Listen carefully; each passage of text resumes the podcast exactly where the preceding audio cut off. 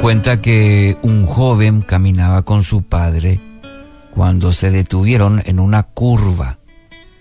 Después de un pequeño silencio, el padre le preguntó al hijo, además del canto de los pájaros, ¿escuchas algo más?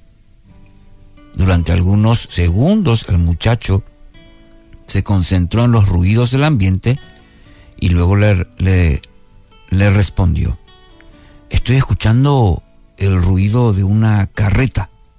Correcto, le dijo el padre, es una carreta vacía. ¿Cómo sabes que está vacía si, si no la estás viendo? le preguntó el joven. Es muy fácil saberlo.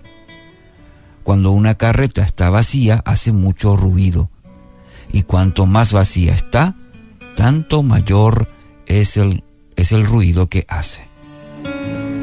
Este joven nunca olvidó este episodio donde el padre le dejó una gran lección. Cada vez que veía que alguien hablaba demasiado o hacía alarde de sus conocimientos, le parecía escuchar otra vez la voz de su padre que le decía, cuanto más vacía la carreta, tanto mayor es el ruido que hace. Proverbios 12:23 El inteligente no hace alarde de su saber, pero el necio hace gala de su estupidez, dice en esta versión.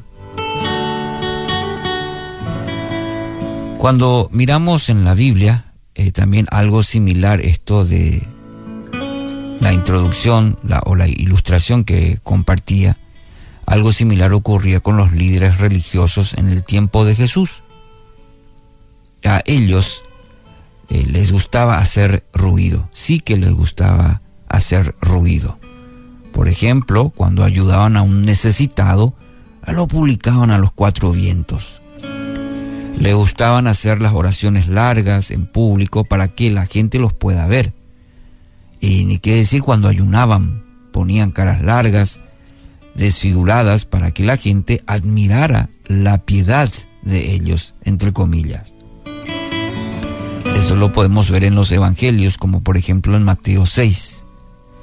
Y el Señor Jesús los confrontó a estos líderes religiosos, los, los llamó hipócritas. Porque no es lo exterior, no podemos hacer alarde, como dice Proverbios, de lo que aparentemente sabemos. Tarde o temprano, mi querido oyente, la gente se va a dar cuenta de, su verdadero valor, de, de nuestro verdadero valor. Así que quiero animarla a que siga construyendo su vida con integridad y con humildad, dos elementos importantes que necesitamos cultivar cada día. Hacer el trabajo con humildad, sin hacer alarde, mucho ruido, no hacer de carreta vacía, como la, ilustración de hoy. Hacerlo con humildad, con integridad, que a su debido tiempo cosecharemos. Que tus hechos hablen más fuerte que tus palabras. La gente se va a dar cuenta a través de tu vida misma. No vas a necesitar publicar a los cuatro vientos. Entonces, el inteligente no hace alarde de su saber, pero el necio hace gala de su estupidez. Proverbios 12, 23.